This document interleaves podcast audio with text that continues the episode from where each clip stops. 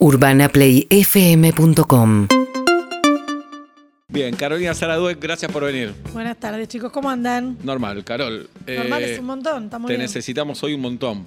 Escuchaste A la ver, apertura, escuchaste el escuché tema todo. del amor, de las parejas abiertas, cerradas. Sí, le dije, le dije algo, algo a Nacho Sosa cuando A estaba ver. detrás de cámara. Epa, Nacho. Siento como que nacimos o temprano o tarde. Nuestra generación, estoy Ajá. diciendo, ¿no? Como quedamos en la mitad. Exacto. O sea, me pasa a mí como investigadora, de verdad que hablo con adolescentes y tienen una concepción realmente distinta ¿Qué te a la dicen, por nuestra. ejemplo? No, esta idea de tener un novio o una novia como algo establecido o que te gusten los varones o las chicas de, de una forma establecida parece como algo cada vez más flexible, ¿no?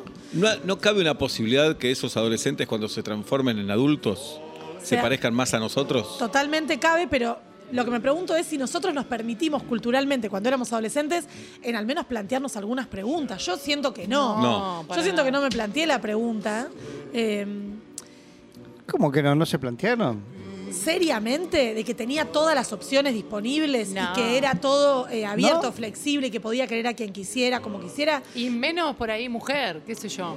No porque Que nadie me lo haya existiese la prohibido, Pablo, ¿eh? posibilidad, pero pensarlo sí. Che, No, me gustan realmente las yo- chicas, me gustan los chicos. Me yo, me veía- No. yo no me lo planteé. No, yo seriamente sí. no yo me lo siempre planteé. fui muy macho, ¿eh? a mí me Ah. gustaban las creo que siempre fue así el fútbol. Siempre la Pero yo me planteé en un momento no. de decir, bueno, pará, ¿por qué me gustan las chicas? Porque sí, porque yo- eso sí. Después no sé si tuve la libertad mental como para llegar a una respuesta. De la pareja me parece que también decía Caro. Claro, Con respecto a claro. la pareja, vos te ponías de novio, no de novio, pero estabas pensando, ¿qué vínculo quiero tener con esta? Ya no sabíamos lo que era No, vínculo, pareja pareja. Eso, eso Sos sí novio, que no sos novio, sos no. O sea, como que había algo ahí. Yo me veía eh, soltero, pero no me veía o soltero o en pareja, no hay Claro. otro, Claro, sí, sí, eso es otra cierto. posibilidad. A medida que, que fui creciendo y creo que y fui eh, leyendo y aprendiendo cosas, me doy cuenta de que me hubiera gustado vivir en una época en la que me hubiera podido plantear seriamente las cosas. O incluso experimentar, que lo puedo hacer ahora, digamos, pero tengo que tomar una serie de decisiones. Entonces me parece que- que Qué bien que habla. ¿eh?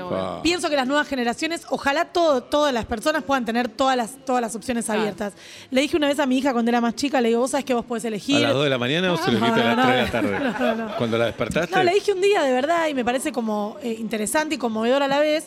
Vos sabés que vos podés elegir si te gustan los varones, las chicas podés cambiar incluso. Y ella me contestó, mi mamá, es obvio. Yo Claro, dije, como, ¿qué bueno, hubo muchas personas que lucharon muchos años para que para vos parezca obvio, pero no es obvio, digamos. Es una, es, tiene que ver con. De ahí le tirás un toque de culpa. No, no, pero de verdad gente lo que digo. Hay gente que murió, gente que por murió. vos. Ahora, respecto Sí. de las parejas abiertas, no abiertas, múltiples y tener. eh, Triejas, Me encantaría que sea, me que me parezca factible, pero no la ves. no la veo. no la Carol, veo. y esto que decíamos, que se organizó así, justamente, ¿es Sí. por una cuestión organizativa, valga la redundancia o no? A ver, hay algo en los comienzos de, de la concepción de pareja que tiene que ver con el poder de uno por sobre el otro, que tenía esta relación del varón sobre la mujer, la posesión, y ustedes piensen que hay muchas culturas que hasta el día de hoy es un varón que puede tener muchas mujeres a la vez, hasta pero cuatro. no hay ninguna que yo conozca. Y no digo que no existan, pero digo que yo conozca y sean públicas de manera masiva, que haya una mujer que pueda tener múltiples hombres de manera avalada por estados, por culturas, etcétera. Hablo de hegemónicas. Sí. Entonces digo, hay que pensar ahí. Si no seríamos más felices. Yo pensaba en la- apertura mientras escuchaba. Vieron que uno tiene amigos con los que va al cine, amigos con los que habla de tal tema, amigos. ¿Por qué no podríamos tener como flexibilizado? eh, Los amigos no sé, sexuales. este, este mes tengo más ganas de eh, estar con tal y. Pero bueno, yo lo, Hay- lo- me hay lo que imagino- coincidir con la otra Hay que parte. coincidir las Hay que ganas. coincidir. el problema es vez- ese, que hay algo de estar en pareja todo el tiempo, todo el tiempo, con la misma persona o ir cambiando, que hay días que no tenés tantas ganas, pero estás, y días que tenés re ganas y vale la pena. Entonces, en la, en la, compensación, en la compensación, si suma todo más o menos 5, 6, 7 puntos, estás bien. Bien. ¿De qué nos vas a hablar hoy, Sarita? Hoy voy a hablar de, de- de un tema que me parece realmente relevante, que es qué nos pasa con la lectura. ¿no? Hay muchas personas que dicen, o que me escriben, o que escucho, que tienen muchos problemas para engancharse hoy a leer un libro. Entonces traje cinco libros Pa. que creo que son breves, concisos, atrapantes, interesantes, multitema, para quienes estén trabados. Y vamos a hablar un poco de cuánto leemos, cómo leemos, qué nos pasa con los estímulos de las aplicaciones, los celulares, las notificaciones, tengo que contestar esto, no tengo que contestar esto, y cómo hacemos para hacernos un espacio de lectura. ¿No? Esta idea de me voy a hacer un rincón al lado de la ventana con un. Si te suena el teléfono ocho veces, o tenés hijos que te llaman mamá, mamá, papá, papá, es difícil. ¿Cómo hacer para buscar estos inter- intersticios cotidianos para leer? Igual recién metiste como eh, eh, problemas eh, de afuera hacia vos, exógenos. Hay endógenos el, también, el problema ¿eh? es que la mayoría son endógenos. Hay un montón de endógenos, pero también hay exógenos. O sea, hay que ver Los con- hay, cuándo claro se puede sí. leer. Carolina Zaraduec con nosotros a las seis y media de la tarde. Carolina Zaraduec y hay cuatro o cinco libros. Cinco libros. Tengo cinco libros, pero quería hacer un poco una introducción porque encontré Sí. unos datos espectaculares sobre A la ver. lectura en nuestro país y en el mundo. ¿Cuánto piensan que en promedio se lee en Argentina por semana? Este es un número que encontré en Word Atlas. ¿Pero en no qué hay se muchos mide? números. ¿Y a qué lo Muy buena llamamos leer? pregunta. Leer en todos los soportes. Leer una noticia de internet, Ah, leer no, un, un montón, libro. entonces. ¿Cuánto Sí. per person por semana? ¿Cuánto piensan? Pero ¿Cómo lo si yo leo, hago, Una nota. escroleo en Twitter 10 minutos, eso es leer. Se- su- según la estadística que voy a darles, Sí. se incluyen todos los ítems leer. Dos horas por día. Por semana, o sea, serían Ah, 14 horas sí. por semana por persona. Sí. 20 horas. Bueno, pues no. No. La estadística de lectura argentina está, según este ranking, en el puesto número 17 de los países que más leen en el Bien. mundo. ¿Cuánto? 5 horas 54 por día, por, per- eh, por semana, por persona. Bien. Lo cual es un montón. En India es el país que más se lee, si tienen la duda, 10 horas 42 minutos. Bien. Y esto tiene que ver con la búsqueda de índices constantes respecto de qué leemos, cómo leemos, cómo se puede leer. Hay como una gran discusión en la, en la literatura sobre si estamos leyendo más que nunca, porque estamos leyendo WhatsApp, porque estamos leyendo tweets, porque estamos leyendo fragmentos, o si estamos leyendo menos que nunca. De hecho, una de las discusiones que empieza a anularse cuando aparecen las, eh, los mensajes de audio en todas las plataformas es, uy, qué lástima, porque por lo menos había que escribir y había que leer más. Entonces, esta, esta discusión sobre qué se lee, cómo se lee, hay mucho, mucho debate en el campo literario sobre qué está bien leer y qué no, que acá vamos a anular, a, a- anular de plano. Leer es leer y lo que a cada uno le interese leer. Bien. Y hay tres grandes problemas que coincide la bibliografía que impiden la lectura de textos un poco más largos o un poco de más largo aliento en la vida cotidiana. En primer lugar, aunque nos parezca hoy, 2023, con Internet y la digitalización muy avanzada, el mayor problema es hoy el acceso a los libros. No tiene que ver solamente con comprar un libro y poder hacerlo, sino tener la predisposición y la idea de comprarlo, asociarte a una biblioteca popular, pedir un libro prestado, sacar un libro de la biblioteca de la escuela. Hay algo de del impedimento del acceso al libro físico que no es menor y a la vez hay repositorios digitales enormes. Uno dice, uy, te mando un link con 3.000 libros de acceso libro. Y lo que ocurre cuando uno tiene tanta información es por dónde empiezo, qué significan todos estos libros, qué me interesa leer a mí, cómo hacemos para guiar la lectura. Porque hay un momento, estamos en un momento en el que hay de todo, pero necesitamos, o por lo menos yo pienso que necesitamos siempre algún tipo de curaduría que nos diga, che, empezá por acá, o este lo leí, me gustó, no me mandes mil libros, aunque mi dispositivo, si tengo un dispositivo electrónico, una computadora, incluso en el celular, digo, no sé si ustedes lo ven, pero en el transporte público y en el espacio público se ven muchas personas leyendo libros en el celular que me parece una práctica espectacular. Ahora, ¿qué lees? ¿Cómo accedes? Sigue siendo una de las principales barreras de acceso a la lectura, que no me parece menor, digamos, ¿no? Y a su vez agrego un ítem que tiene que ver con la legibilidad. Porque también accedemos a copias, me pasa a mí incluso cuando no encuentro un libro en papel o me parece muy caro o no lo puedo pagar, copias con muy bajo nivel de legibilidad. Entonces no es lo mismo leer un libro Claro. que es espectacular, todo subrayado, tachado, que las últimas letras las tenés que adivinar, Sí. o que, no sé si les pasó alguna vez, con eh, los acentos no los toma el sistema, entonces aparece como un brr, cinco letras, tenés que ver si dijo realización. Se vuelve una sí. actividad incómoda. Entonces, ese es un gran primer, una gran primer, eh, no, gran primer, gran primera barrera sería, lo voy a chequear. Sí, En gran- segundo Eso lugar, es rarulo, sí. Es rarulo. Rarulo. Queda raro. En segundo lugar, la concentración o la falta de concentración. Y esto tiene que ver con dos cosas. Por un lado, con algo personal, que es qué difícil a veces es concentrarse. A mí me pasa que tengo un gran hábito de lectura, leo mucho por trabajo, pero leo mucho de ocio. Y de golpe pasa una semana, no leí nada, y cuando vuelvo a leer digo, ay, qué tarada, ¿cómo no me armé un ratito? Y cuanto más lees, más lees. No sé si les pasa esto. Como en todas las actividades de la vida. Como, ¿no? sí, Exacto. yo- como estamos hablando justo de lectura, cuanto Tenés más razón. lees, más lees. Perdón, Sara. ¿Y te llevas, por Eh, ejemplo, el celular lejos cuando vas a leer? ¿O lo, o lo tenés al lado y resistís? Bueno, la pregunta es muy buena. Hay semanas que necesito tenerlo lejos y hay semanas que puede estar estallando el celular y no voy a soltar eso que estoy leyendo. Puede ser un libro, puede ser un ensayo, lo que sea. Lo que sí ocurre es que la falta de concentración tiene que ver con la instantaneidad. No sé si a ustedes les pasa, pero yo cuando leo en formato digital, estoy todo el tiempo pendiente. 42%, 43%, faltan 2 horas, 15, y después paso la, paso Mm. Vos la sos página y me dice... también, Carol. No, pero paso la página y me dice 2 horas 17. Estoy leyendo lento porque Claro. faltaban 2 horas 15, me Pero- faltan 2 horas 17. ¿Qué es lo que pasa? Entonces, hay algo ahí de una cantidad de estímulos incluso dentro de los dispositivos. Pienso, no sé si a ustedes les pasa, cuando leen alguna noticia o algo en el teléfono, aparecen tres WhatsApp que pueden ser tres stickers, te fuiste de la noticia y tal vez Sí. te olvidaste que estabas leyendo algo y, a no sabías que estabas leyendo. querés volver a algo y no te acordás a qué. No te acordás Estabas que leyendo algo que te interesaba, pero no te acordás. Y vas a entrar al historial y vas a Sí, buscar, no, ya, ya, ya, ya, ya está fuera. Bien. Y tres. La falta de motivación y la dificultad de encarar un libro.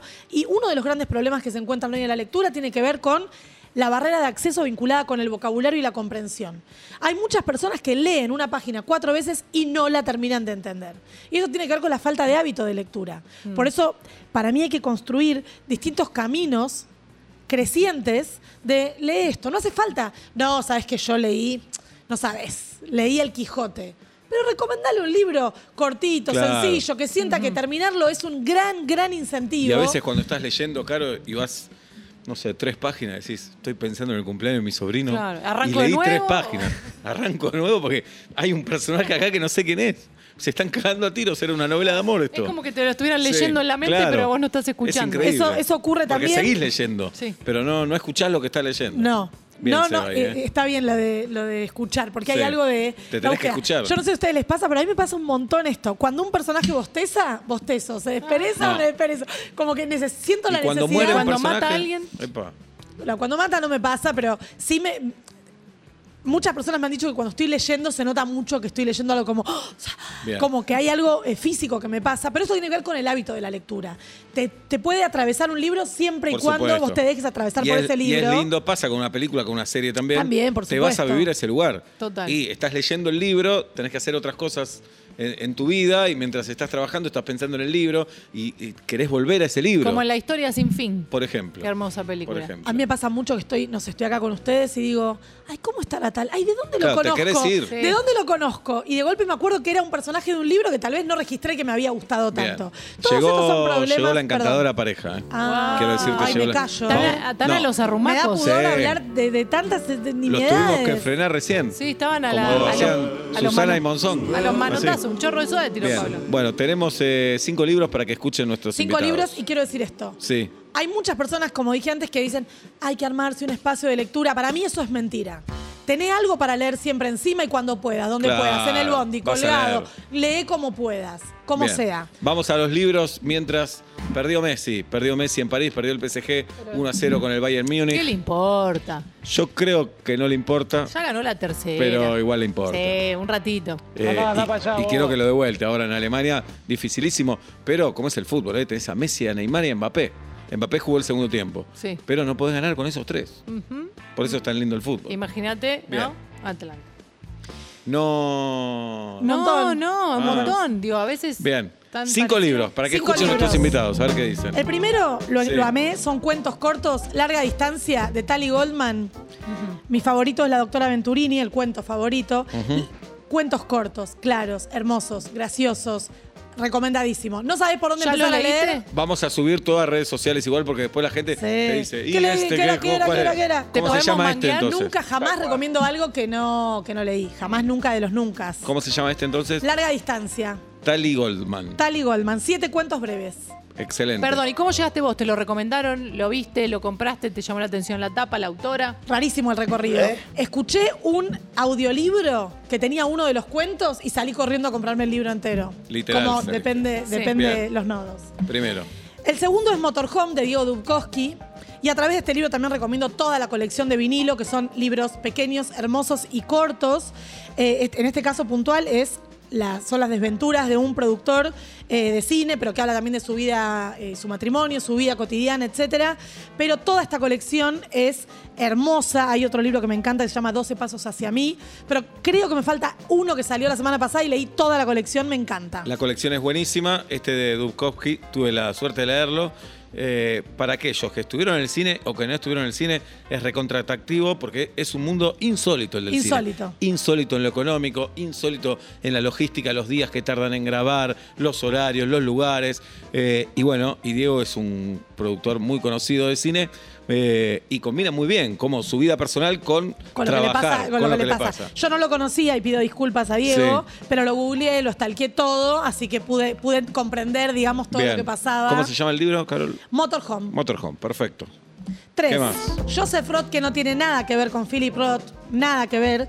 La leyenda del santo bebedor es una. Está escrito como, como una leyenda, como una breve historia. Es un cuento que podría habértelo contado alguien. Y es eh, una persona que tiene un problema con el alcohol.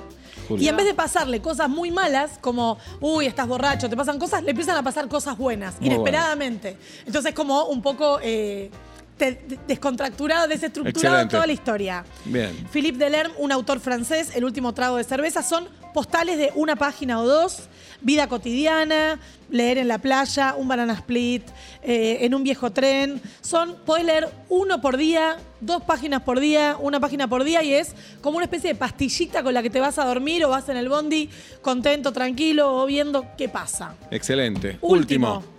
Es breve, Annie Ernaux es la última ganadora del premio Nobel, cuenta de manera autobiográfica una experiencia que ella quedó embarazada, no quería seguir con ese embarazo y cómo fue en los años 60, bueno, tomar la decisión de interrumpir el embarazo, cómo hacerlo, está escrito de manera absoluta, como una especie de crónica de, ese momento, no es cruento, sino que abre como una especie de universo con cuáles son las limitaciones, ella era estudiante, cuáles son las posibilidades.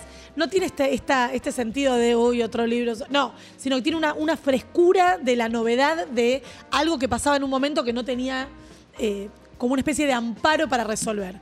Cualquiera de estos cinco libros y cualquiera de los miles que existen, pero traté de buscar alguno que no hubiera recomendado nunca en ningún lado. Porque es verdad, Eh, Carol, que hoy entrar a una librería te puede atormentar también, ¿no? De Bueno, tantas propuestas que hay. Yo por eso, recomiendo mucho ir a librerías con personas que te recomiendan libros. Claro. Bien. O sea, yo voy, te- hay una Puede librería ser que una es- salida de Caro también, ¿eh? Que ya tiene, tiene tanto tiempo siempre. Bueno, en Césped siempre tenemos amigos que te. Los que trabajan en Césped saben y te dicen, y a vos te va a gustar No, este. este no lo leas, Caro, porque no te va a gustar. Y hay algo también de cuál es el estado de ánimo. A mí me pasó durante el Mundial, que obviamente no podía leer, no podía concentrarme, y fui a esta librería amiga y digo, algo que no haya muertos, algo que sea breve, algo cortito, y me llevé tres libros bien cortitos como estos, y por lo menos sentí que podía leer algo que no me eh, sacara la cabeza de seguir viendo TikToks de Scaloni. Sensacional. Cualquiera, cualquiera puede leer, y esto es algo eh, que lo sabemos, pero me parece bien repetirlo. En este comienzo de año ya hablamos de las resoluciones y creo que, bueno, leer un libro este año como propósito de mínima, de personas que no hayan leído ninguno entero el año pasado, me parece un gran, gran propósito. Carolina Dueck, en vuelta y media ya, ya nos vamos a celebrar el amor a la terraza. Ya llegó esta pareja encantadora. Vamos a hablar de amor, vamos a hablar de convivencia, vamos a hablar de sexo y vamos a hablar de comida. Hasta las 8 en vuelta y media. Seguinos en Instagram y Twitter. arroba Urbana Play FM